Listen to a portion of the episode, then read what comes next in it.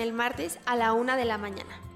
Entérate, hidromúsica y algo más. En este momento, las 9 en punto. Las opiniones vertidas en el siguiente programa son responsabilidad de quien las emite y no representan necesariamente el punto de vista de la Universidad Autónoma de Aguascalientes. Prospectiva 94.5. Un espacio para analizar el entorno político, social y económico de la mano de los profesionales. Prospectiva 94.5.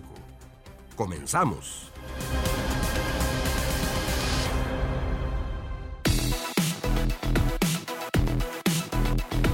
Muy buenos días. Bienvenidos a Prospectiva 94.5. Gracias por estarnos acompañando. Estamos iniciando esta semana. Es lunes 15 de enero de este año 2024. Por supuesto, estamos arrancando esta semana con información interesante y con todos estos temas desde la agenda especialmente política, de lo que ha venido ocurriendo justamente en nuestro país y por supuesto en Aguascalientes. Tenemos a nuestros amigos periodistas invitados para el día de hoy lunes que más adelante les estaremos presentando.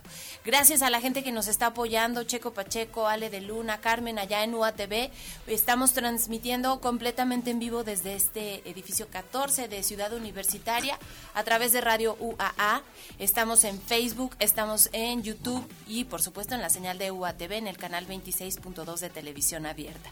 Como todas las mañanas me da mucho gusto saludar a mi compañera en la conducción, Mari Hernández. ¿Cómo estás, Mari? Muy buenos días. Hola, Leti. Arrancando esta semana, pues con mucho entusiasmo, sobre todo porque pues tenemos temas muy interesantes de los que vamos a ir tratando durante la semana, como tú dices hoy, pues una agenda más de temas políticos, pero bueno, a lo largo de la semana iremos desarrollando otros temas también. Claro. Y sobre todo, pues, con miras a las elecciones del próximo 2 de junio, ¿qué está pasando? ¿Cómo van las precampañas? ¿Qué situación envuelve a los partidos? Y bueno, a nivel local, pues cuestiones que tienen que ver con lo que esta transición que está dando el municipio de Aguascalientes con el retomar las riendas del servicio de agua potable, cómo nos está yendo, qué está pasando y cuáles son las expectativas. Así que acompáñenos, las líneas están abiertas 449-912-1588, ahí nos pueden mandar sus mensajes de texto vía WhatsApp. La línea abierta 910-9260 en redes nos ubican como Radio UAA 94.5 FM. Y bueno, si les parece, pues empezamos, vamos directamente con el resumen.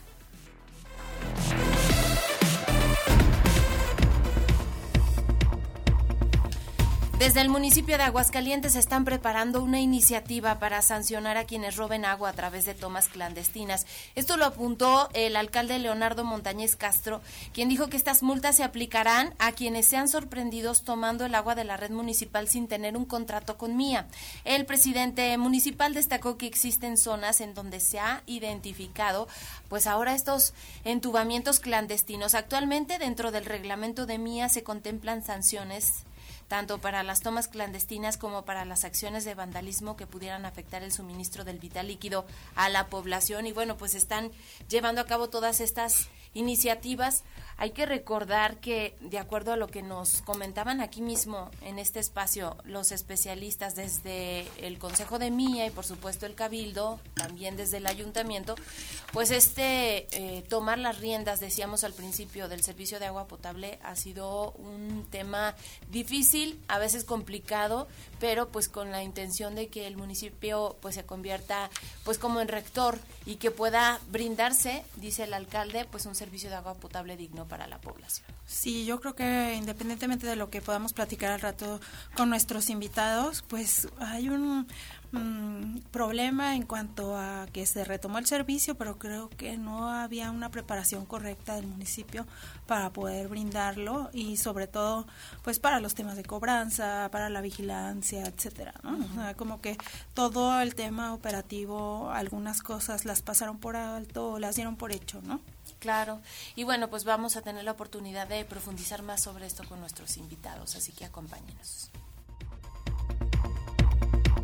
La banderada de la oposición, Xochitl Galvez, llenó con 20 mil seguidores la Arena Ciudad de México con la presencia de dirigentes y simpatizantes de partidos políticos y la llamada María Rosa, la precandidata del Frente Amplio por México, salió bien parada de su cierre de precampaña en la capital del país. En el evento su discurso se centró en los temas de seguridad, salud y el Estado de Derecho, comentando que los mexicanos requieren tener certeza sobre la vida, la libertad y la verdad. Adicionalmente, la banderada del Frente retó a su principal contrincante Claudia Sheinbaum a debatir con ella durante la campaña, si le dan permiso, dijo.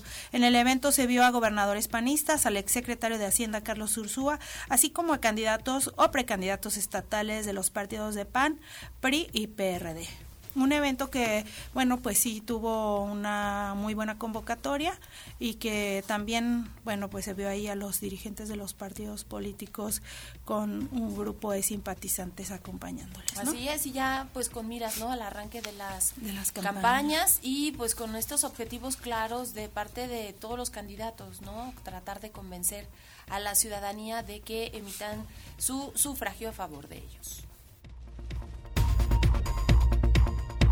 Bueno, pues otro caso más se suma. Este es una activista, Samantha Gómez Fonseca, fue asesinada a balazos este domingo 14 de enero en la alcaldía Xochimilco, de acuerdo con reportes de la Secretaría de Seguridad Ciudadana de la Ciudad de México. Los hechos ocurrieron en las calles Cuauhtémoc y del Trabajo en la colonia Santiago, eh, Tepalcaltatlán, Lo dije bien mal, ¿verdad? Tepalcatlapán, en la alcaldía Xochimilco, donde la, eh, la activista trans presentaba pues manchas de sangre dentro de su vehículo color gris. Al llegar al lugar, personal de la Secretaría de Seguridad Ciudadana solicitó los servicios de emergencia y paramédicos que arribaron al sitio la diagnosticaron sin signos vitales por heridas de bala en el costado derecho. De acuerdo con los primeros reportes, la mujer de 37 años salió del reclusorio preventivo Varonil Sur. Durante el trayecto, los acompañantes escucharon detonaciones y momentos después, al ver que Samantha se encontraba inconsciente, detuvieron el auto y solicitaron auxilio. De manera extraoficial se ha comentado que ella era precandidata al Senado por el partido Morena. Y bueno, básicamente cada semana estamos dando cuenta de un acto de este tipo.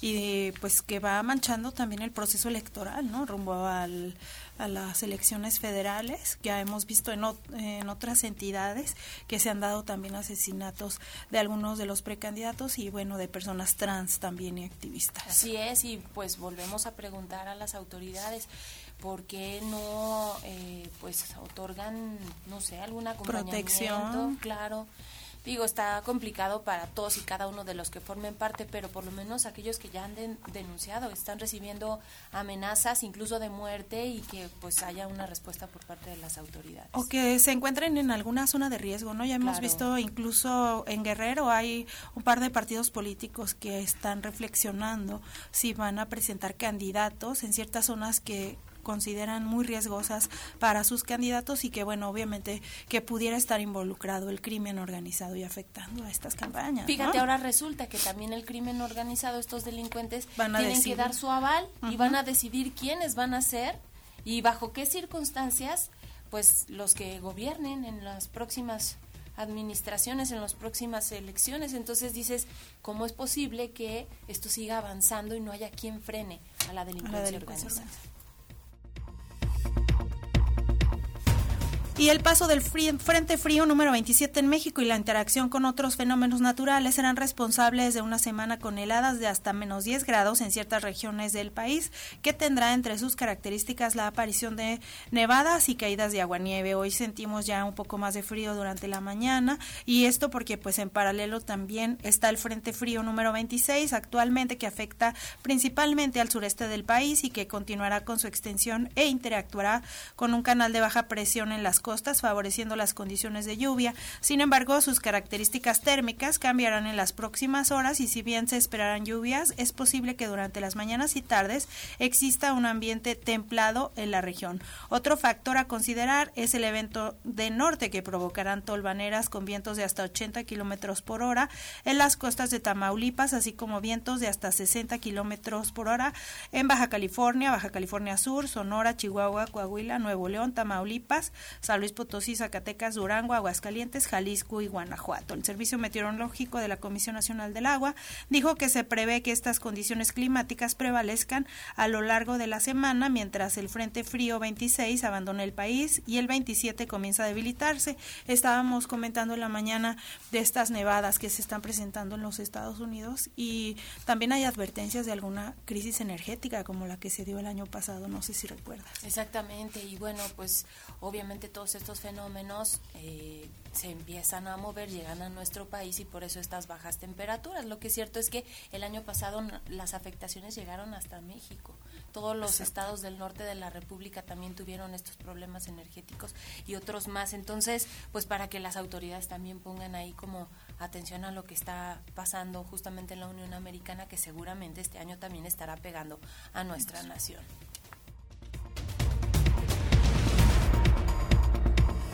Y bueno, pues el socialdemócrata Bernardo Arevalo de León asumió la presidencia de Guatemala en la madrugada de lunes tras una atropellada jornada en el Congreso y meses después de una arremetida judicial atribuida a su promesa de combatir a las personas corruptas de la élite político-económica del país. Arevalo de León recibió la banda presidencial de manos del presidente del Congreso, Samuel Pérez Álvarez, elegido también en el cargo este domingo debido a que el mandatario saliente Alejandro Guiamatei se ausentó de la ceremonia argumentando que debía entregar su puesto más tardar antes de la medianoche del domingo. Por ello envió al Congreso los símbolos de la presidencia por medio de su secretaria.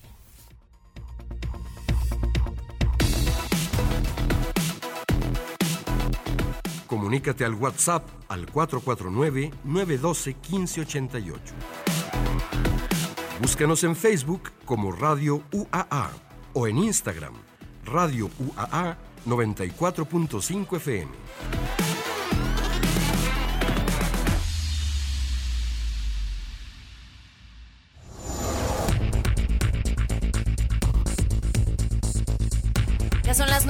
Mañana con 11 minutos. El día de hoy vamos a abordar temas de la agenda local y nacional.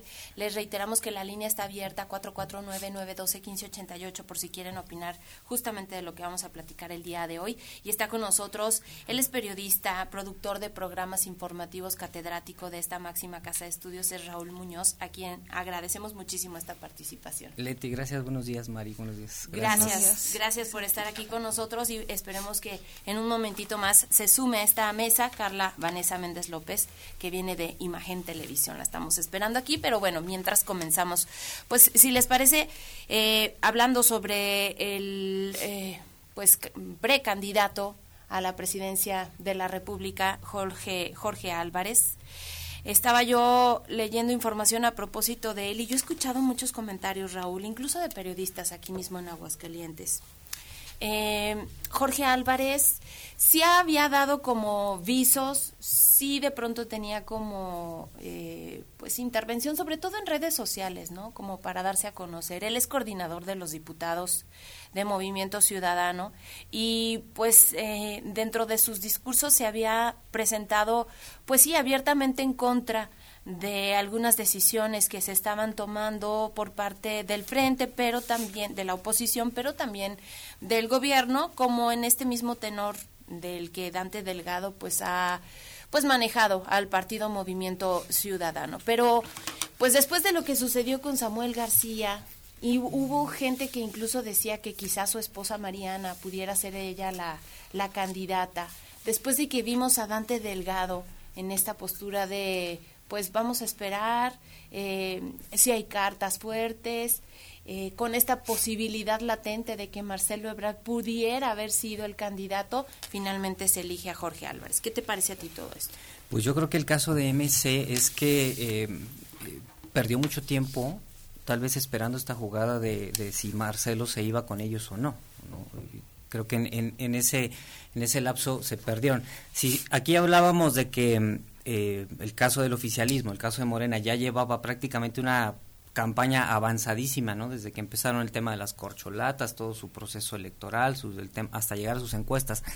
Y en ese lapso, generalmente eh, hablábamos de que incluso la oposición ya iba tarde, ¿no? Hasta que finalmente salió eh, también el proceso de la oposición y salió Xochitl Galvez. Y entonces, en el caso de MC, es todavía este, se quedaron colgadísimos ¿no? en, en, este tema, porque ellos transitaron en la expectativa de la espera de, de, de, Marcelo, eh, y después, previamente, creo que también eh, se sondeaba un poco al gobernador de, de Jalisco, Enrique Alfaro, que él sí de plano en algún momento se descartó. Se habla mucho de Colosio, de hecho hubo una ocasión en un evento en el que se, se destapa, digamos, Samuel y luego no, y luego ya se vuelve a tapar, que en, el entendido de que iba a ser Colosio, ¿no? El, hijo del fallecido candidato eh, presidencial del PRI. Eh, entonces estuvieron ellos en este transitar en el que no sabían definitivamente como qué perfil este llevar, ¿no? hasta que bueno pues tuvo que hacerse de esta manera y, manera que a mí también me parece la decisión de Jorge Álvarez como muy y que fue criticada por Alfaro el, la forma del destape ¿no? es como si bueno ahorita en el corte nos ponemos de acuerdo. Ah Leti vas a de candidata no este, sí ah sí ahorita nos tomamos un café y, qué tal así lo criticó no en esa mesa botanera con cervezas etcétera. Entonces creo que eh, fue así como de pues vas tú compadre no con, con el, el, tema de que a mí me parece que tienen, tienen mucho mejores perfiles, ¿eh? O sea, está el caso de Patricia Mercado, por ejemplo. De Salomón. Eh, eh, está el caso de, de la exgobernadora de Yucatán, Ivonne Ortega, que está sumada a MC desde hace algunos, algunos años, ¿no? Entonces, finalmente creo que la, la cúpula de MC, quien este, es el dueño de MC, el caso de Dante Delgado, y su pupilo Samuel García pues toma la decisión y dice, no, pues vas tu compadre, ¿no? Porque de hecho así se refiere, ¿no? Mi, compadre. De hecho, hasta Luis Donaldo Colosio ha sido mencionado como un mejor candidato, ¿no? O sea, hasta cierto punto más carismático, que ha mostrado ser hasta cierto punto también más prudente, cuando Samuel García toma la decisión de siempre sí lanzarse y luego se repliega, que eso pues fue un gran ridículo y creo que bajó mucho las expectativas del propio movimiento ciudadano. Sí, claro, y él, él en una entrevista para un medio, Colosio, para un medio de, de Nuevo León, él mismo reconoce esa parte que no se va a subir, que no le interesa, que no va porque dice no es su momento y se lo dijo eh, en un mensaje que le mandó Samuel, no es nuestro, no es nuestro momento, ¿no? Pero seguramente ambos, tal vez incluso el mismo gobernador de Nuevo León, Samuel, eh, tenía claro que no era su momento, pero no les quedaba de otra. Es decir, perdieron muchísimo tiempo en la espera de la jugada de Ebrard, si se decidía o no, que ellos no fueron formando a un posible eh, aspirante no más sólido, independientemente de si hubieran o no tenido proceso interno. A lo mejor hubiera sido lo correcto. Y creo que esa es la crítica del gobernador Alfaro, ¿no? El asunto de ni siquiera, o sea, nos quedamos sin un candidato, porque además ni siquiera no le permitieron el registro a la senadora Indira Kempis, ¿no? Es decir, para no tener un proceso interno. Se, se, nos baja el candidato porque se baja el solo y es parte de la falsa narrativa que trae Movimiento Ciudadano ahorita, ¿no? Es decir, que se los bajaron. No, no, nadie se los bajó, ¿no? Y este y entonces, pues en ese inter, en el que ni siquiera formaste uno con el suficiente tiempo, ni siquiera este hiciste un proceso interno, etcétera, pues se te fue y se te comió el tiempo. Porque además, eh, ellos, los candidatos, quien quiera, cualquier personaje de MC que hubiera querido empezar a posicionarse, tuvieron la oportunidad de hacerlo en las elecciones del, del, 22, ¿no? En las elecciones locales que hubo el 22. Y entonces tú veías a todas las corcholatas apoyando a sus candidatos, aquí venían, ¿no? Este, con, con la candidata de, de, Morena, ¿no? Los del PAN venían con los candidatos del PAN, etcétera, etcétera, como generalmente se hace, ¿no? Los principales perfiles o que tienen algún interés salen a placearse. Y aquí ninguno. O sea, ninguno venía con Anayeli Muñoz, por ejemplo, ¿no? O sea, ninguno de ellos salía con otros candidatos, no salían a placearse, ¿no? Además, el caso de MC, recuerden que no tuvo candidatos ni en Coahuila ni en el Estado de México. Ni en el Estado de México. Exacto. Y luego esta eh, situación, escuchaba yo algunas lecturas, porque bueno, Jorge, Jorge Álvarez ha sido, creo que solamente diputado por varios partidos, por cierto. Exacto, además. Bueno, además, este, sí, el que presumen como el nuevo, nuevo, pues no está tan nuevo. y no está tan, y, ajá, y está más versadito en, en, las prácticas de la vieja política, ¿no? Estuvo en el PRD, estuvo en el PANAL, se cambió al PRI, y luego a MC. Bueno, creo que hasta le faltaban partidos para cambiarse. bueno, la situación es que ha sido eh, solo diputado, pero yo leía, la, o, sea, como que la lectura que hacían algunos analistas nacionales iba en el sentido de que quizás si Movimiento Ciudadano hubiera presentado una carta más fuerte o una carta más popular, o una carta más polémica, hubiera podido ayudarle a Morena en el sentido de bajarle votos al frente. Sin embargo, lo que está haciendo Movimiento Ciudadano al postular un candidato que algunos consideran que es gris o que no tiene tanta popularidad, lo que están haciendo es que eh, pues le están eh, impactando directamente a Morena, porque ahí Xochitl agarra más fuerza, porque pues finalmente los que estaban en duda pues van a votar a lo mejor por Sochi. Probablemente, mira, eh, sí, a mí me parece que la, la participación de MC eh, va a ser pues meramente testimonial. Es decir, eh, es más, ni siquiera con Samuel a mí me parecía que hubiera gran logro, no, pero va a ser testimonial. La elección desde hace mucho se viene perfilando de dos, prácticamente, de dos, y lo que nos dicen las encuestas es que la diferencia aún sigue siendo eh, muy grande. ¿Puede pasar algo en la campaña? Sí, sí, claro, pero entre esas dos, ¿sí? O sea, no, no hay tercero. La campaña está, así como el país que se dice que está polarizado, etcétera, igual, las preferencias están prácticamente en dos y la campaña va a ser de dos, como se ha postulado en muchos otros países, ¿no? El caso de Argentina, que acaba de tener este, elecciones y era el perfil de dos, ¿no? Entonces, eso creo que ya, a mí, desde mi punto de vista, está muy definido, muy perfilado, que es ese, ese trabajo es de dos, que la participación de MC va a ser meramente testimonial y yo creo que lo terminaron lanzando este perfil pues para no quedarse como en el Estado de México y en Coahuila. Claro. Y, y otra cosa sería pues para no perder del todo sus posiciones en los estados, ¿no? Porque al final de cuentas va a haber votaciones en Jalisco, que es como uno de sus bastiones. Y, además ahí hay que ver la, esta inconformidad del gobernador de Jalisco, cómo se traduce. Eh, a mí me parece que no, no habrá como una jugarle en contra, porque sería jugarse en contra él mismo y, y lo que seguramente quiere Alfaro pues es que mantengan el, el, control del gobierno, el poder a través de, Pablo Lemus. Este, entonces pues él le tendrá que jugar a favor, ¿no? Aunque aunque no quiera porque pues ahí está en juego también su estado. No. entonces eh, el, el, caso será también que Nuevo León igual pues le eche los kilos para que para que lo saque entonces pues ahí a lo mejor se va a centrar su, su, su éxito la, la, votación que tenga el, el, volumen de votos que tenga y en algunos otros estados donde también este tengan alguna participación, ¿no? Pero, pero... perdón, y habría que ver si en Nuevo León tomaron la decisión correcta con respecto a Mariana Rodríguez como alcaldesa, cuando Colosio también creo que está muy bien posicionado como alcalde y a nivel nacional. ¿no? Sí, ahí me parece que la, la, la, figura o lo que quieren ellos son como tener eh, posiciones que arrastren, ¿no? Colosio va para el Senado, según eh, todo lo que, lo que apunta. Eh, Mariana iría por Monterrey, por la, alcaldía. de Monterrey, entonces ellos quieren eh, la votación que arrastre. Eh, a ver, el, el, a mí me parece que el punto que debe tener muy claro MC es como, ¿qué quieres? ¿no? Es decir, no voy a ganar la presidencia, eso ya lo sabemos, me debe de quedar claro. ¿no? Entonces, lo que necesitamos es como posiciones en el Congreso para realmente, entonces sí ser un contrapeso, ¿no? Claro. Entre entre dos grupos, ¿no? Entre la alianza que está formando la oposición y el caso de Morena y sus aliados también. Entonces, quiero tener más posiciones. Ahorita tienen siete en el Senado y 23 en la Cámara. ¿no? Entonces, realmente sí, sí desequilibran en algún momento, sobre todo en el caso del Senado, donde Morena no las tiene todas. este En la Cámara de Diputados, pues eh, no necesariamente, porque ahí sí, sí Morena sí tiene más control. Eh, pero entonces es como ¿Cuál es el objetivo que quiero? ¿Sí? Entonces, desde mi punto de vista, podrían centrarse en decir, ok, vámonos, pero vámonos a concentrarnos en quiénes son nuestros candidatos a diputados, a senadores, para de ahí nosotros poder ganar posiciones, que además políticamente no está mal, es decir, no está mal que tú te quieras posicionar y quieras, eh, no, no quiero la presidencia, sé que no la voy a ganar, pero quiero más posiciones en el Congreso.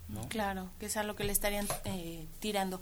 Ahora, ¿qué papel han jugado estos dos gobernadores, Enrique Alfaro y Samuel García, en la imagen que hoy tiene la ciudadanía sobre movimiento ciudadano? Porque hemos visto pues a dos cuadros mm, polémicos, uno criticado por la forma en que ha venido gobernando y yo escucho muchos reclamos de parte de la población acá en Jalisco porque pues en temas de seguridad sobre todo no ha habido pues básicamente mucho avance y hay mucha inconformidad justamente por esto. Teniendo a un candidato como Álvarez Maínez, porque yo he escuchado incluso que pues más allá de perder posiciones, Movimiento Ciudadano podría perder el registro. Sí, de, hecho yo también había escuchado esa parte de que, pierde el registro. Que lo pierda yo... Mm, ¿Crees que no? Creo que no. O sea, creo que el, la, sobre todo la jugada en estos dos estados sí le da, le da para, para mantenerse, creo.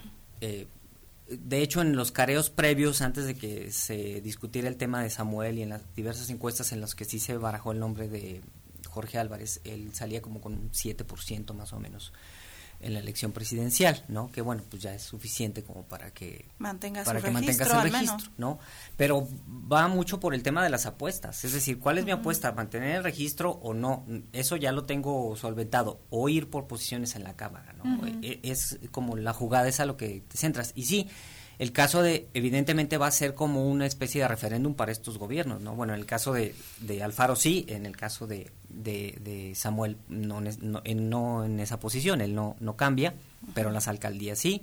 Este, eh, Alfaro traía mucho arrastre desde que fue alcalde de, Guadalajara, previamente fue alcalde de eh, Tlajomulco, me parece, y después de, de Guadalajara este, y, y, eso lo llevó al, al, gobierno, ¿no? Y bueno, ha tenido no solamente el tema de, de, la seguridad, de los desaparecidos, ¿no? Que Jalisco es uno de los estados, si no es que el más, eh, con más desaparecidos, eh, su conflicto con la Universidad de Guadalajara, ¿no? Claro, este, con Raúl, el fallecido Raúl Padilla, ¿no? Este, todo ese tipo de cosas, este, pues, el tema de salud también, ¿no? Porque cuando la pandemia, pues él ah, tomó ciertas decisiones que no iban con la federación, ¿no? Incluso cerró el Estado. Exactamente. Sí, sí, sí, varias cosas que, que, que, le han abonado, digamos, como para eh, muy probablemente este, tener ahí riesgo de, de, perder posiciones. Eh, el gobierno no creo, porque sí las, las encuestas en Jalisco marcan que está muy definido ahí también el tema con, con Movimiento Ciudadano, eh, pero posiblemente en el Congreso, etcétera. Y en el caso de Nuevo León, eh, la verdad es que no conozco cómo, eh, cómo les haya ido a los ciudadanos en el caso de Nuevo León. Este, Pero han enfrentado varias circunstancias, por ejemplo, el tema del agua. El eh, transporte, ¿no? Creo que está muy complicado. El, el que Tesla sí va, que Tesla no va, que él dice que sí, pero el dueño dice que, no. Y sabes también que ha sido un gobernador como más de redes, como según el más cercano, a través de todos estos videos que publica pues hasta queriendo hacerse el chistoso y las críticas que se han dado porque pues él ha pasado viajando y pues desatendiendo. Hay mucha molestia, por ejemplo, división en el Congreso por parte de los empresarios. Sí, claro, fíjate que esa eh, esa candidatura, específicamente la de Mariana, es muy interesante el fenómeno porque nos va a, a revelar justamente qué tanto peso tiene ese juego en las redes sociales, ya enfrentado ante el votante. ¿No? Porque ahorita, bueno, los, todos los políticos quieren estar en redes y conectar, dicen, con los jóvenes o quienes usan las redes, ¿no? Pero realmente en función, sabemos las métricas de las redes, pero ya no sabemos en función del momento de la decisión qué tanto te influye, ¿no? Porque a lo mejor tú lo ves y sí, ah, pues está chistoso, ¿no? Le diste un view, pero... Exactamente, pero estás, tienes horas esperando el camión o no tienes agua y entonces pues se la mientas, ¿no? Entonces pues, no, no puede ser. Entonces sí, pero estuvo chistoso. Y entonces es, es interesante este fenómeno porque se va a definir porque todos estos que trabajan en función de redes, etcétera, piensan que la votación se, se decide aquí, ¿no? Es decir, cuántos likes tuve y ya son como votos. Eh, no, no, los votos son diferentes. el proceso de votación es diferente y el que la gente acuda a la urna es diferente. Eh, aquí todo lo ves en tu casa, sentado en tu sillón, etcétera, etcétera, y el votar te implica moverte, ¿no?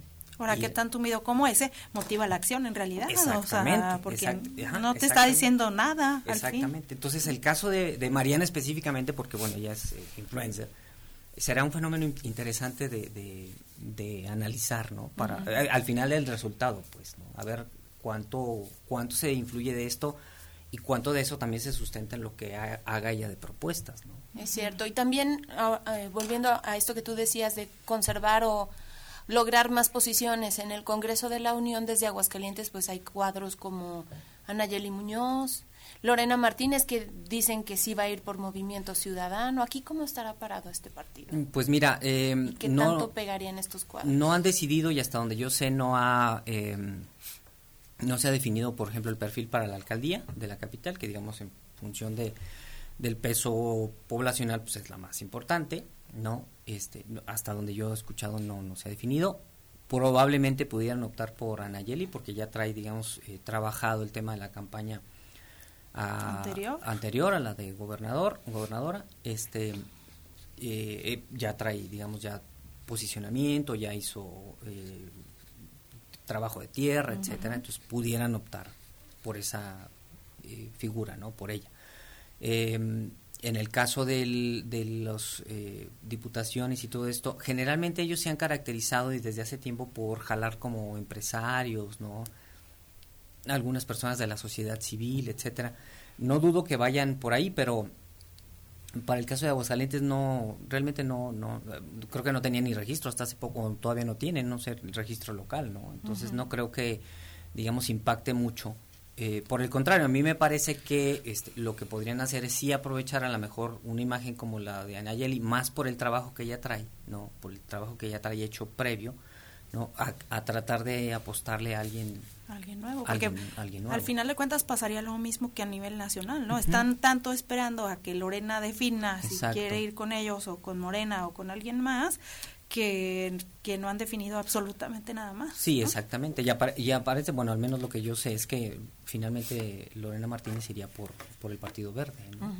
Eh, Pues no ha dicho, lo y como que trataron de, de sacarle la sopa por el abrigo que llevó a la colocación de la primera piedra Ajá. del campus del bachillerato acá en el norte y, y no, no suelta prenda todavía, pero bueno, vamos a ver qué es lo que sucede. Son las 9 de la mañana con 31 minutos, la línea está abierta, 449-912-1588. Vamos a hacer una pausa, regresamos con más.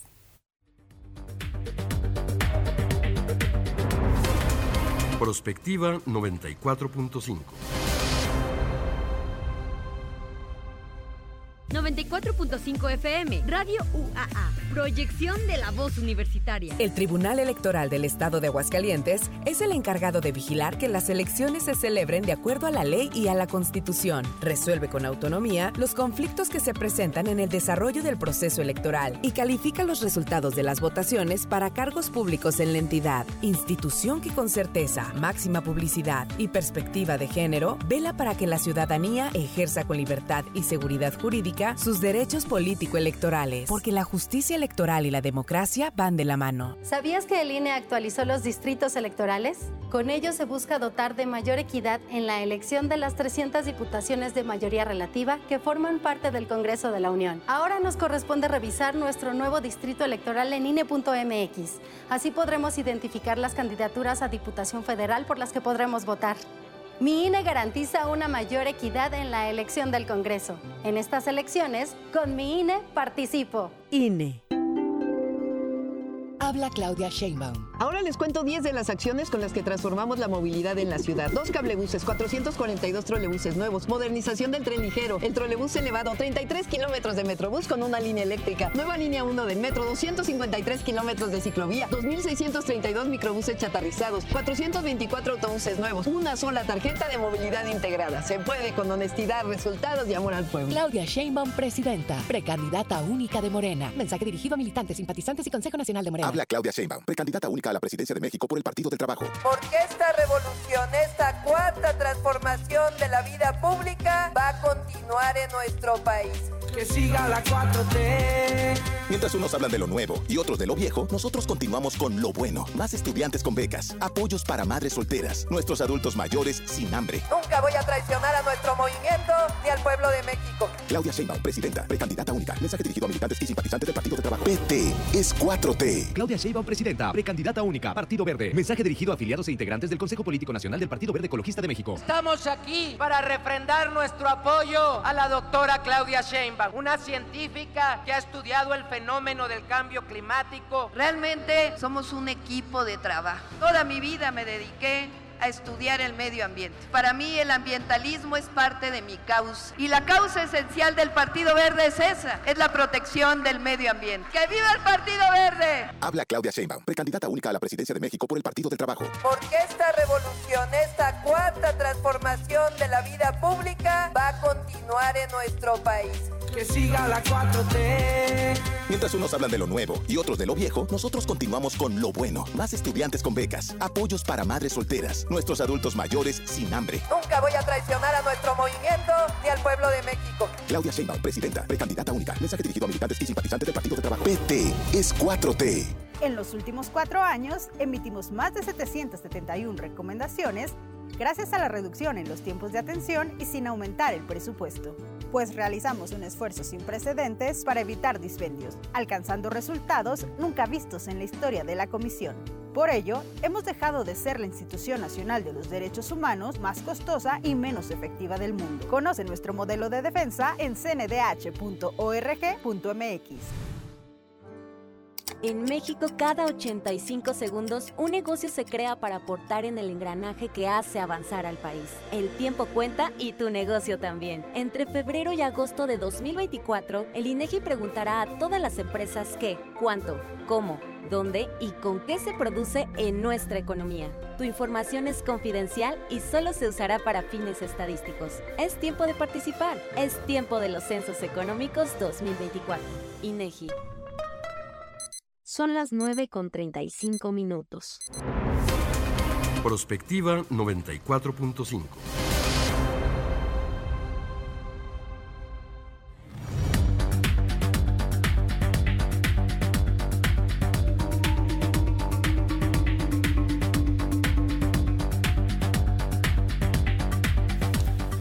las 9 de la mañana con 36 minutos y bueno, pasamos al siguiente tema. Estaba yo leyendo una eh, columna, un artículo de opinión más bien, desde donde eh, pues eh, gente a nivel nacional está opinando a propósito de todo esto que ha venido sucediendo con, con Marco Cortés, que básicamente dice este artículo que se ha convertido en una carga política grande para su partido y para la coalición que encabeza Xochil Gálvez. Incluso hay quienes están pidiendo su cabeza después de la exhibidota que se dio por corrupto. Eh, dice la publicación en sus redes del acuerdo al que habría llegado con el actual gobernador de eh, Coahuila, Manolo Jiménez, lo mostró tal cual es. Dice la, la, la columna Amponi estúpido, pero bueno, pues fue mucho, mucha crítica, mucha eh, pues utilizarlo. Incluso hasta el presidente habló del tema. ¿Qué opinión te merece a ti todo esto, Raúl? Mira, lo, lo que eh, mm, pone en evidencia es, eh, aunque él lo quiere manejar como, eh, bueno, era el pacto de gobierno, etcétera, etcétera, etcétera, que además esa parte es, es válida. No, si haces alianza electoral y luego alianza que incluya hacer pacto de gobierno después de, de cogobierno, posiciones políticas. Ajá, exactamente. Eh, eh, y además para llevar ciertas agendas, además uh -huh. incluye cierto tipo de cosas, no nomás como es el reparto así de que me toca, no, tiene cierto eh, objetivo, pues. Pero aquí el, el, asunto fue que cómo se trafica. Claro. Con las posiciones políticas. Porque además no solamente eran en la lista, bueno, ahorita en el Twitter seguramente todavía está, este, secretarías, subsecretarías, lo que quieras eran este ratificas no. un magistrado, notarías, notarías, este hasta oficinas del registro, o sea, y directores de, de escuela, ¿no? Exactamente. O sea, hasta no. dónde, ¿no? Ajá, sí, sí, sí, hasta qué nivel, ¿no? Cuando además eh, hay ciertos niveles de cierta burocracia que lo, lo, preferente es que sean personas que ya tienen mucho tiempo trabajando, es decir, para que siga caminando claro. el gobierno, ¿no? O sea, entiendes que ciertos de cierto nivel para arriba, pues ya llegan con uno, se van con uno y bye, ¿no? Uh -huh. Este, y así lo deben de, de entender, ¿no? Y otro, otra posición de, de, de, cierta burocracia, pues deja a la gente que a lo mejor ya tiene muchas administraciones trabajando para que camine el gobierno. Los perfiles técnicos, sobre todo, exactamente, ¿no? Al final de cuentas. Exactamente, pero aquí eh, el, lo que se ve es como ese, no, no, no, pacto, no acuerdo, no nada, es una eh, traficadera de las posiciones eh, de gobierno. Uh -huh. Y entonces eso es terrible, ¿no? Porque además, entonces lo empiezas a entender en función de que, a ver, aquí pasaría lo mismo. claro, generalizas. Exactamente, pasaría lo mismo con el caso de, a, lo mejor Alito aquí pidiendo posiciones, ¿no? Porque digo, aquí la, candidata la puso el PAN. Claro.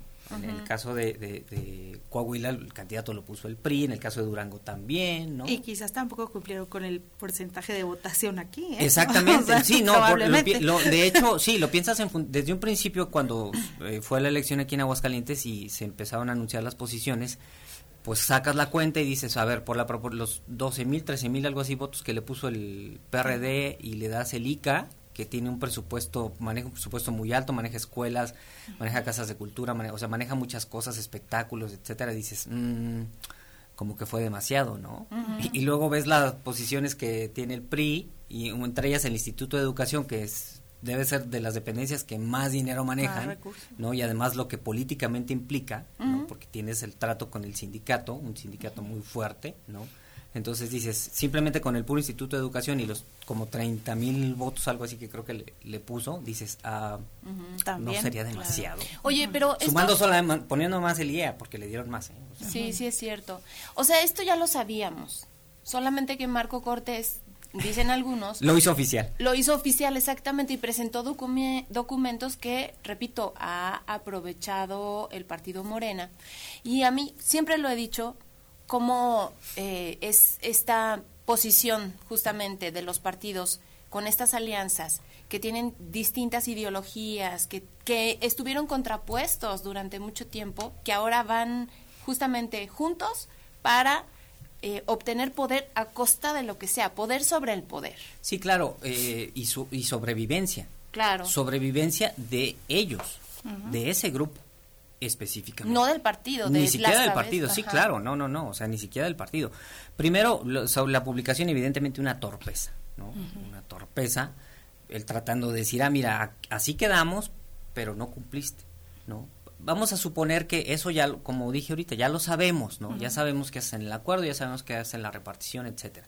El segundo punto, como dices tú, eh, se unen partidos muy distintos, etcétera. Sí, ha pasado y ha pasado en otras partes del mundo y ha pasado que otros, para hacer gobierno, cuando el, gobierno lo forma el legislativo, digamos, ellos terminan, como en el caso de España, ¿no? Que empiezan a hacer eh, eh, unión en, el Congreso para que de ahí salga el presidente, pues va sumando, ¿no? Ahorita fue muy polémico el caso de Pedro Sánchez, que sumó a, un partido de Cataluña y entonces incluyó ahí unas cláusulas para este, perdonarles todo lo que pasó cuando los temas de que querían separarse de España. Eh, entonces ahí pasa. Y, ok, te doy posiciones para que lleves tú, para que traslades la agenda de nuestro partido al gobierno. ¿Sí? Te pongo un ejemplo. Eh, si aquí hubieran dado, por ejemplo, el que te gusta, el Instituto de la Mujer al PRD, ¿no? Pues a lo mejor encabezas causas más eh, progresistas, más pro eh, por, la mujer, etcétera, ¿no? Entonces, no solamente es como te reparto la posición para que pues la persona que está ahí cobre, ¿no? Y tenga a su disposición la nómina de ahí para que coloque ahí a la gente del partido, etcétera, ¿no? O sea, es, es para para hacer algo en función de eso, de, de la para llevar la agenda de tu partido a eso. Evidentemente aquí sabemos que no pasa y, como vimos no pasó en el caso de, Coahuila. Y, el otro punto que señalas evidentemente es, yo te decía, la supervivencia que al final de cuentas es lo que están buscando ahorita eh, en, posiciones, ¿no? Y ahorita ya nada más hay que, habrá que revisar luego las listas plurinominales ya para el Senado, para el Congreso, a ver quiénes van, ¿no? Ya se habla ahí de Ricardo Anaya, por ejemplo, ¿no? Entonces, es para, justamente para sobrevivir, para sobrevivir, porque me parece a mí volvemos al tema que señalé con MC, ni siquiera están como claros los objetivos. Es decir, a lo mejor no vamos a ganar la presidencia, a lo mejor tenemos un poquito más de probabilidades, pero no tantas. Entonces, igual, concentrémonos en el tema del Congreso para que entonces la oposición, eh, eh, el oficialismo no se lleve todas las posiciones en el Congreso pero ahí tendríamos, digamos, como tú dices, un objetivo claro político donde digas, lo que quiero es hacer un contrapeso eh, para que no se puedan llevar a cabo ciertas reformas o que no se den algunos temas como estos, ¿no? Pero, este, al final de cuentas, además, este, esta esta quemada, porque él mismo se da esta quemada, lo hace en medio de una campaña en donde pues han tenido muchísimas dificultades la candidata para poder eh, remontar eh, sus, sus porcentajes, ¿no? De preferencias, etcétera. Sí, claro. Digo, tal parece que Xochitl no solo se está enfrentando como rival a Claudia, eh, ella ha subido al presidente, ¿no? Sino también a Alito, a Marco, ¿no? Bueno, Jesús Zambrano, pues todavía no se le ocurre nada, pero pues tampoco es como que tú digas ayuda mucho. Ajá, exactamente. Como que digas tú el de ayuda mucho, pues tampoco, ¿no? Pero sí, parece que ella va remando contra esto. En, en algunas entrevistas eh, que estuvo, cuando estuvo aquí en Aguascalientes, justamente se le preguntaba ese tema. O sea, ¿qué, qué, qué, iba a hacer con todo este lastre, con todo eh, esto que tenía cargando? Y ella decía, no, es que hay cosas que yo no tengo injerencia, ¿no? O sea, como que, pues yo nomás soy la candidata aquí en estas partes, pero las decisiones que hagan, los enjuagues que hagan entre los líderes de los partidos para todo el resto de lo que incluye la elección del 2024, pues es como bronca de ellos, ¿no? Es un asunto de ellos. Dices tú, a ver, eh, pues eres la candidata, eres la que va a encabezar aquí, estás este, aventándote, ¿no? A esto, pues debes de tener manga, manga, ancha, ¿no? Ahora sí que el bastón de mando ahí también, de todo el mando, injerencia. Y ella decía, sí, bueno, si yo veo algún impresentable, pues yo tengo derecho como de vetarlo. este, pues sí, los impresentables, lo que ves, en las listas. Y lo que no ves, que es todo lo que se hace acá. Claro. Oye, y luego también los cuadros importantes de Acción Nacional se han deslindado. Eh, hay quienes han dicho que no se tenía conocimiento de estos acuerdos que se hicieron en Coahuila. Pero, ¿tú crees que con esto se le haya acabado la carrera política a Marco Cortés? Ah, nada más, además, en Coahuila sí quería el PAN local ir en la alianza. ¿eh? Sí quería ir en, la alianza. Ellos sí querían. Pues mira, eh, no sé y ya tiene mucho y volvió a ganar este la presidencia no desde que había un grupo de gobernadores entre ellos el de el exgobernador de Aguascalientes que le querían ahí eh, meter el pie y bombardear un poco a, Marco Cortés pues finalmente les ganó no les ganó y terminó incluso creo que sumando a algunos gobernadores y dejando a otros ahí que no querían todavía pues los dejó este bailando no y el caso de incluso en Aguascalientes pues le terminó ganando al gobernador Orozco no porque ganó la candidata que quería Marco. Sí, dice, dice una persona, buenos días, lo único que se ve es que los partidos son totalmente veletas, se hacen a donde el viento les favorece, a ellos en lo personal les importa poco el pueblo, por eso uno ya no cree en ellos, desafortunadamente son la misma gata no más que revolcada, dice esta persona, justamente por, pues cómo ve la ciudadanía, ¿no? Sí, ahí cuidando sus propios intereses y cuidando sus propias posiciones, ¿no? Entonces, eh, este va a ser el caso aquí habrá que ver ya las listas finales, cómo queden los pluris, etcétera, para ver a quién buscan ahí eh, cuidar, qué intereses van a estar, ¿no? Hasta qué posición para que alcancen a entrar y hasta qué posición ya no. Entonces, el tema de la carrera de Marco, no sé si se le acabe, al menos el control del partido lo sigue teniendo. Sí. Y lo que creo que afectó muchísimo también es que había algunas cosas que estaban señalándose a Morena justamente la semana pasada. Sale este acuerdo y pues obviamente ellos se salvan de no, ellos lo aprovechan totalmente, sí, claro. El tema de fue, y, y, lo sube el presidente incluso a la mañanera, ¿no? De este pacto, ¿cómo le llamó? este Ay, le di un término mafioso. Mafioso, exacto, sí, exacto, mafioso. Oye, Raúl, y si te parece, pues vamos al último tema, esto que tiene que ver con Mía. Decíamos al principio, eh, gente del mismo consejo, desde el ayuntamiento, por supuesto, el cabildo estaba aquí con nosotros y hemos pues tratado de dar seguimiento a todos y cada uno de los procesos para pues ver de qué forma la gente pueda estar enterada de qué es lo que sucede. Hay quienes dicen que esto ha sido bastante complicado. Hemos escuchado recientemente que ahorita los temas son porque no se están dando abasto, no han llegado a un acuerdo con los Oxos, están rebasados, la gente aunque quiere ir a pagar, pues se desanima justamente por las largas filas que hay, dicen que van a contratar más personal, pero bueno, pues empieza, no sé si decirlo así, como con el pie izquierdo. Sí, mira, en el caso de del modelo integral eh, de aguas eh, que viene a suplir a Veolia, eh, a mí me parece, bueno, que fue una, digamos, una punto en el que quiso aventarse el presidente municipal, de, decir, ok, vamos a retomar el servicio, ¿no? Y creo que ciertas cuestiones, muchas cuestiones técnicas eh, estaban como solventadas, estaban salvadas, ¿no? En función de decir, bueno, cómo opera la red, etcétera. con todos los problemas y vicios que, quisieras, ¿no? Eh, pero el punto en el que seguramente creo que les faltó concentrarse era en el cobro. Y me parece que evidentemente era uno de los principales en los que tenías que entrar. Es decir, eh, si yo voy a entrar con el servicio, lo que tengo que garantizar es que recupere el, servicio, ¿no? el cobro por el servicio, el pago por el servicio.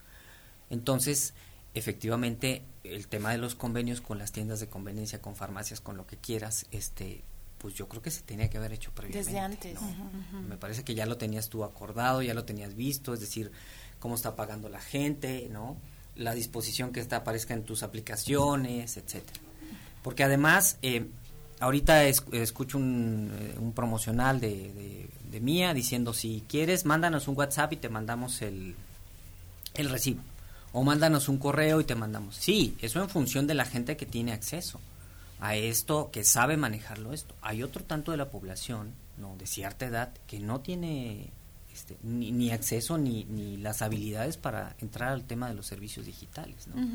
Y que prefieren su recibo y que prefieren ir a pagar, etcétera, etcétera. Entonces, me parece que es una cosa que no estuvo prevista y que no pudieron solventarla y no han podido en este corto tiempo. Además, por ejemplo, eh, les acaban de aprobar eh, la información que, que, está se publicó 1.200 millones a mí, ¿no?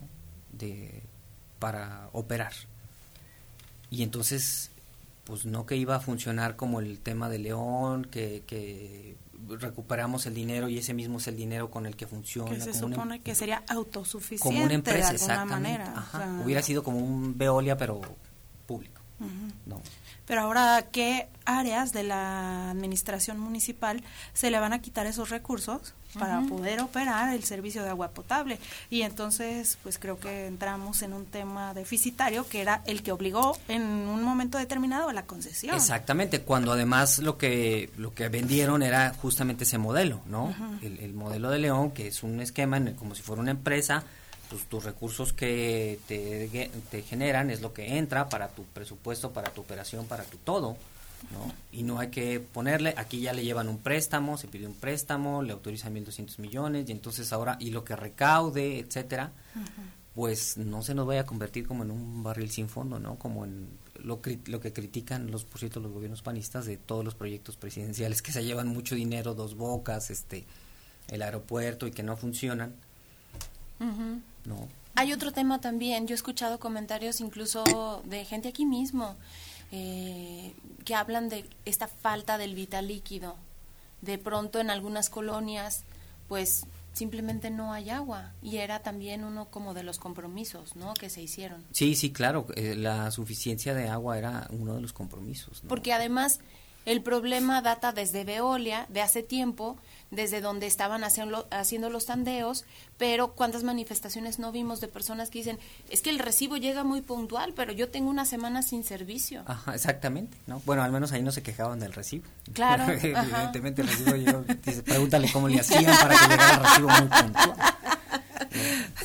Pregúntale a qué, cómo le hacían a- para que llegara el recibo muy puntual, ¿no? Y ahora es ni recibo ni servicio. Ni servicio. Y aunque se supone que se hicieron inversiones importantes para poder dar el servicio, ¿no? Estos tanques... eh, elevados ajá, Ajá. sí sí sí no este sí el caso del a ver eh, si vas a asumir el no sé no sé qué pasó en el Inter fue una falta de, de lectura a lo mejor de priorizar lo que ibas a hacer pero tenías la ventaja de desde hace tiempo de ver cómo estaba operando no de ver cómo estaba funcionando y de ver dónde estaban las fallas y entonces concentrarte su- quiero suponer yo desde que entras en esos puntos si sabes que el caso del Oriente es un punto en donde falta, etcétera, bueno, pues entra y concéntrate al menos ahí en, en este inicio, ¿no? Para tratar claro. de dar una solución, si a lo mejor ya, eh, no sé, con tandeos, con cierto horario, con lo que quieras, ¿no? Eh, eh, considerando que ya tenían esa infraestructura previamente, ¿no? Lo de los tanques, ¿no? Oye, y el área de, de comunicación supongo yo que pues tendría que tratar de retomar el, el camino porque la gente cuando empieza Mía no sabía dónde estaban los centros de atención, no sabía qué iba a hacer con el adeudo que tenía, si tenía algún convenio, si eh, tendría que ir al ayuntamiento, o sea, no tenía nada no, de nada, nada, nada. El contrato es un contrato general, no estaba dado de alta, porque además es un contrato que tienes que dar de alta en Profeco, si no mal recuerdo, y ahí están, son contratos generales. ¿no? Muchas empresas lo hacen, ahí los puedes ver, descargar, porque es como general. ¿No? Y aquí es ni siquiera tengo un contrato, no, pues no se preocupe, va a seguir el servicio, no se le va a cortar, etcétera, cuando son eh, formalismos que debes de debes de cumplir, ¿no? Claro. Porque no no no quiero este pensar que alguien pues legalmente con conocimientos este diga, ah, pues no tengo un contrato, no te pago, ¿no? Ujú. No, pero es que es lo mismo y en el acuerdo, el acta de cabildo, en lo que se publicó decía que iba a darte, pues sí, pero pues siempre hay ahí triquiñuelas legales como Claro. para nada más para molestar, ¿no? Entonces, toda esa serie de formalismos yo creo que tuvieron suficiente tiempo una vez tomada la decisión para tratar de cubrirlas, pero sobre todo una de las principales evidentemente era de cómo vamos a, a llegarnos de los recursos eh, para, se- para seguir operando, ¿no? Cuando la, la, la propuesta, la promesa fue esa. Este modelo va a funcionar mejor. Ajá. Es la promesa, que va a funcionar mejor. No, y además con, eh, eh, con el esquema, insisto, que decían de León, una empresa, yo hasta donde entiendo, pues ni siquiera tuvieron que haberle autorizado como un presupuesto, porque tú tienes tu presupuesto, ¿no? Tú eres una empresa, claro. tienes que recaudar y pues tiene que, es tu propio dinero, ¿no? ¿Tú crees que esto le pegue a Leo Montañez? Eh, seguramente. Pero no por el momento. pero no por el momento. No, no, no creo que mucho. Eh, sí creo que en algunas zonas, este, hay como sí puede tener cierto impacto, no, sobre todo para el- los eh, efectos de la reelección que quiere. Pero creo que no. Además, eh, a mí me parece como que la oposición no sabe capitalizar esto, ¿no? Porque lo puede capitalizar políticamente y, pues, digo, es muy válido, ¿no? Que le recuerdan a la gente, ah, mira, este, te dijeron esto, ¿no? Todos lo hacen. Pero nuestra oposición aquí en Aguascalientes no, no está muy viva y además, por el contrario, bueno, pues prácticamente todos los regidores ahí están a favor, ¿no? Yo creo que esto tendría que ser una reacción de la sociedad, dependiendo de cómo vaya prestándose posteriormente el servicio, ¿no? Ahorita yo creo que hay un descontento porque ahora que hablaron del incremento nuevamente en las tarifas, de inmediato la gente empezó a decir, no Claro. tengo Sí. agua, ¿cómo voy a pagar más? Además ¿no? es un riesgo, ¿eh? Porque em, puede, lo que puedes generar es que caiga la gente en, en impago, o sea, que no pague. Que ya no pague, ah, pues no me llega ni el recibo, ¿cómo quieren que pague? Y eso, eso sí es muy riesgoso, sobre todo para un momento en el que el, el municipio opera el servicio. Con una empresa dices, bueno, como quiera, ya sé que me van a demandar, sé que va a pasar esto. Pero en el caso del municipio, no. Y además tenemos meses electorales en los que, pues, para cualquiera va a ser fácil, ay, le hago un descuento. Ah, sí. Exactamente. Ajá. Y eso impacta al final el servicio. Exacto. No, es que no, no he pagado tres meses. Sí, es que, mire, no me llegaba mi recibo. No se preocupe. Sí. Oye, el aumento del costo, pero también estos nuevos medidores que se supondría, pues tendría que poner la, la, eh, el propio ayuntamiento a través de, de Mía y que a lo mejor se lo van a cobrar o Seguramente. lo van a cobrar. No, y también faltaba lo de la aplicación y varias cosas que, que habían dicho para que midieras tu, sacaras Tu consumo. consumo, ajá. Sí. O sea, fueron como muy grandes las promesas. Muy alta la expectativa, sobre ciudadana, expectativa. porque además venimos de, de 30 años de un modelo en el que la gente ha estado siempre o regularmente muy inconforme, ¿no? Y entonces cuando les planteas una alternativa que va a ser mejor, pues la gente, Sí. por supuesto que todo el mundo dice que está bien, ¿no? Sí, sí, sí. Sobre todo cuando lo, lo que digo es que con todos sus defectos que haya tenido, eh, el modelo de concesión, digamos, te dejó eh, técnicamente, digamos, bien, o sea, Sí. ¿no? funcionando. Ya sabías tú la red, es decir, no tenías como falta de agua en el 30% de la ciudad, o sea, que no tuvieran servicio, no me refiero a que no tuvieran agua, ¿no? o sea, una red co- prácticamente completa, toda la ciudad la tiene, etcétera, ¿no? con Claro. todos sus defectos, pero al, al menos el modelo te lo dejaba ya con algunas cosas para no preocuparte. No. Y sabías cómo era la concesión, hasta la reparación de fugas, que eran lentas, si tú quieres, ¿no? Exactamente. Pero, pues como tú dices, ya, ya sabías exactamente cómo funciona. Sí, te dejaban una parte en la que ya no te tenías que preocupar tanto para que te ocuparas en otra cosa. Es cierto. Pues te agradecemos mucho, Raúl, esta participación. No, gracias a ustedes. Un honor que hayas estado aquí con nosotros. Y bueno, pues invitarlos el día de mañana tenemos también tema interesante, Mari. El día de mañana vamos a hablar del Blue Monday, que soy, ¿verdad? Pero sobre todo de como el bajón que nos da al principio del año, ¿no? Como cierta depresión, porque empezamos con todos estos pagos, por ejemplo, o con varias no cosas. Llega tu recibo. Ajá, como que generamos mucha expectativa sobre un nuevo año y de repente, pues nada más continuamos, ¿no? En lo que ya en lo que ya habíamos hecho anteriormente. Es cierto. Pues muchísimas gracias, gracias otra vez y pues a la gente que nos apoya, por supuesto en el área de producción. Acuérdense que tenemos una cita, los esperamos el día de mañana en punto de las 9 de la mañana por esta frecuencia de radio UAA. María Hernández, Leti Medina, les deseamos que tengan un feliz inicio de esta semana. Prospectiva 94.5 Un espacio para analizar el entorno político, social y económico de la mano de los profesionales. Prospectiva 94.5